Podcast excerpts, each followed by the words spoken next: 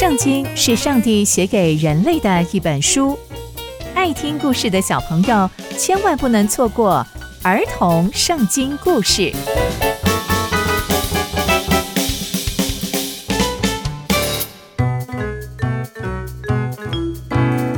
各位亲爱的大朋友、小朋友们，大家好，我是佩珊姐姐。小朋友们，今天佩珊姐姐要跟大家分享的故事是：约瑟一家终于团聚了。天山姐姐在上一集的最后说到，约瑟成为埃及法老的得力助手，帮助埃及法老治理埃及。那接下来又会发生什么事情呢？让我们一起听下去吧。在约瑟帮助埃及法老的那段时间，世界发生了大饥荒，但还好，埃及法老有约瑟的帮忙。所以埃及已经预备好粮食，可以度过这段饥荒的难关。但周遭的城市都非常非常的可怜，一点食物也没有。所以其他城市的人都来到埃及乞讨食物，其中也包含了当初把约瑟卖到埃及的兄弟们。约瑟一眼就发现了他们，但他们并没有发现约瑟就在眼前。因为约瑟已经成为了埃及的宰相，跟他们想象中约瑟会成为埃及的奴隶是完全不一样的。于是约瑟看到他们之后，就故意对他们说一些很凶的话，并质问他们是不是坏人。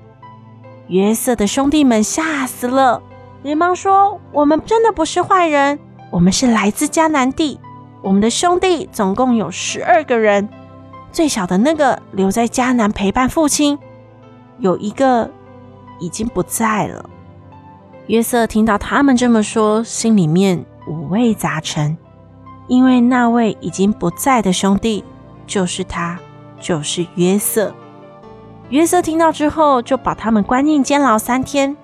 约瑟就跟他们的兄弟说：“你们留下一个来，其他的就回去把最小的兄弟带来。”如果那位最小的没有来到埃及，你们就一定是坏人。于是他们就推派了其中一位兄弟西缅，把西缅留在埃及，其他人回到迦南地去，并且要把最小的兄弟带来埃及。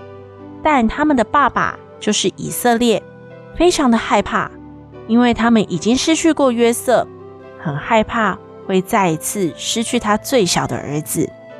但是饥荒越来越严重，以色列家中真的已经没有一点食物了。他只好再叫儿子们再到埃及去领取食物。他的儿子们就跟他说：“我们如果没有带最小的儿子去，恐怕什么都会拿不到。”于是以色列就答应了这项要求，并让他的孩子们带了很多礼物去埃及。祈求埃及人释放他的儿子，因为他不知道这个埃及人也是他的儿子约瑟。约瑟看见他的兄弟们，并且带着最小的兄弟一起来到埃及，他就让管家去招呼他们，并且邀请他们一起吃饭。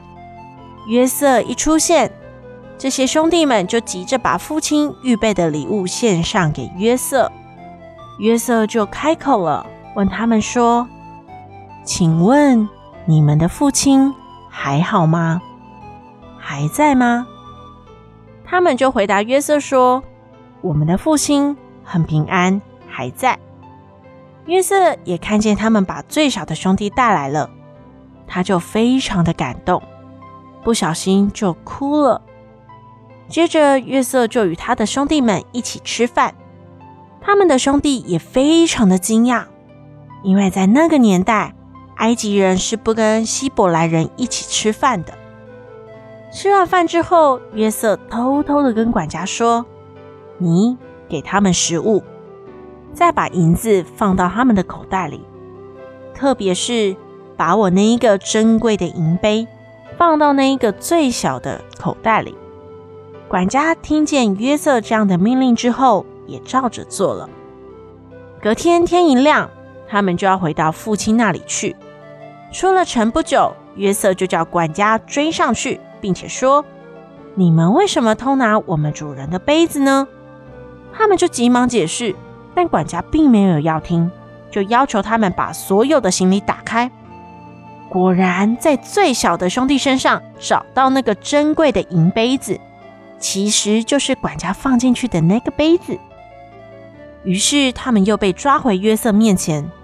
他们又急忙着要跟约瑟解释，并且说：“如果我们最小的兄弟不能跟我们一起平安的回去，那我们的父亲一定会难过到不行。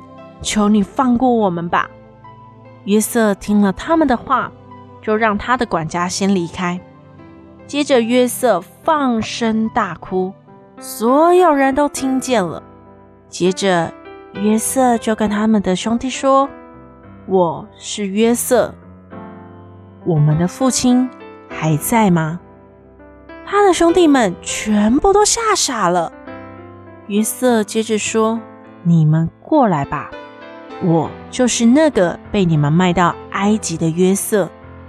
你们不要因为把我卖到这里就有罪恶感，因为这里是上帝差我来的。”为的是要保全你们的性命。上帝让我来到埃及，解决了饥荒，让我治理这块土地。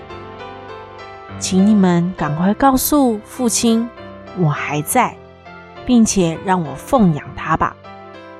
于是约瑟的兄弟就急忙的回到家中，并且告诉了年迈的父亲以色列说：“约瑟还在。”父亲心想：“我要趁我还活着的时候，再去见我儿子一面。”以色列就带着他全所有来到埃及，和约瑟团聚。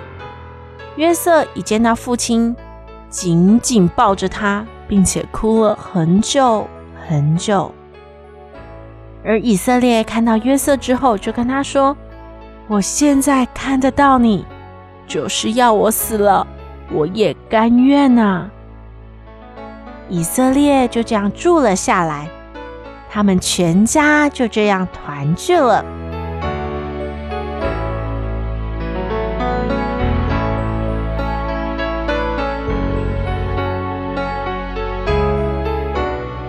从今天的故事，我们看见上帝让约瑟经历好多好多的事情，但上帝也非常恩待约瑟，让他被陷害，从被关到监牢。到后来，因为解梦的缘故而被埃及法老重用，这一切一路以来都是上帝的带领，而且他还帮助了埃及躲过饥荒的肆虐，最后还能跟最亲爱的家人们相聚。这一路呢，都是上帝的恩典哦。所以，小朋友们，无论我们遇到什么样的事情，我们都要坚定的相信。